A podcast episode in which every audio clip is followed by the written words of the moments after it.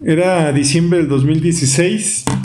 A tu abuelo lo acababan de operar. eh, Le quitaron 60 centímetros de intestino. Yo estaba muy triste, muy preocupado. Afortunadamente no le pasó nada a tu abuelo y bueno, él pudo salir de esa. Y poco después, en enero del 2017, conocí a tu mamá. Tu mamá llegó a través de una trabajadora, era la amiga de ella que trabajaba en el restaurante. Esa noche, el día que la conocí, tuvimos una reunión donde estábamos con un proveedor, la amiga de tu mamá, tu mamá. Y recuerdo que le hice una escena de celos porque le había llevado un agua a tu mamá y se la quitó el proveedor con el que estábamos. Y dejé, dejé la, la reunión porque estaba muy enojado. Yo pensé que nunca más volvería a ver a tu mamá, pero en realidad al otro día regresó al restaurante. Y recuerdo que pues por la pena no quería acercarme a ella. Esa noche fue cuando pasó que la soñé embarazada. Historia que ya te conté. Entonces eh, me traté de alejar y sin embargo ella me acercó más y más. Después de ahí eh, tuvo un viaje en un crucero con un gringo que había conocido de no sé dónde. Eh, yo me puse muy celoso, la verdad es que no quería saber nada de ella y me limitaba a preguntarle a su amiga sobre ella, pero no quería saber nada de teléfonos ni información porque tenía muchos celos. Era algo que nunca me había pasado y lo cual tengo muy plasmado en la cabeza. Posterior a eso ella regresó después del viaje que tuvo y empezó a ir mucho al restaurante. Y yo empecé a convivir mucho con ella, era bastante emocionante, le encantaba el vino, le encantaba la comida, le encantaba todo lo relacionado a, a la gastronomía. Yo le había contado que era chef y empezamos a convivir mucho de una manera bastante eh, romántica. Eh, cumplía sus caprichos y me escapaba cada vez que podía de mi ex esposa.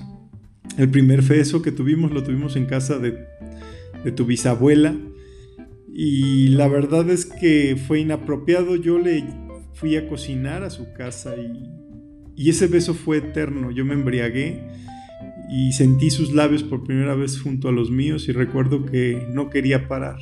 No quería que ese beso acabara nunca.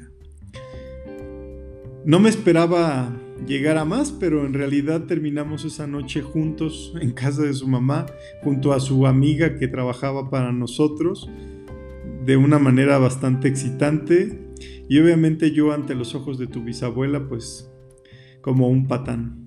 Posterior a eso seguí viéndola y ella empezó a acercarse más y más a mí sabiendo que yo estaba casado y eso a mí me parecía sumamente excitante. La verdad es que estuve jugando con un arma de dos filos durante mucho tiempo.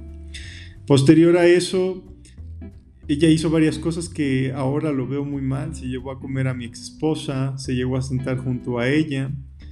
Pero bueno, yo me fui enamorando mucho de tu mamá hasta que ella me propuso que viviéramos juntos y yo accedí. Yo me salí de la casa de mi ex esposa argumentando que no me sentía bien, que estaba pasando por un mal momento y que tenía que tener mi espacio. Y así estuve durante algunos meses. Cuando yo me paso a vivir con tu mamá, me dediqué a hacer una labor muy fuerte de platicar sobre el tema de tener familia. Ella acababa de pasar por una situación lamentable, le habían contado que su mamá no era su mamá, que en realidad era su abuela y que su mamá era su hermana. Y me parece que eso era algo que tenía tu madre muy perturbada. Y yo al pasar por casi eh, la operación de mi papá, que fue también muy fuerte, pues creo que encontramos refugio el uno con el otro. Y ella aceptó tener familia. Yo le dije que, que se aventara, que era lo más bonito que nos podría pasar. Dos meses después, sin dudarlo, estuvimos tratando y tú llegaste. Con toda la intención del mundo queríamos que tú llegaras. Yo quería una niña, pero me salió un hermoso muchacho.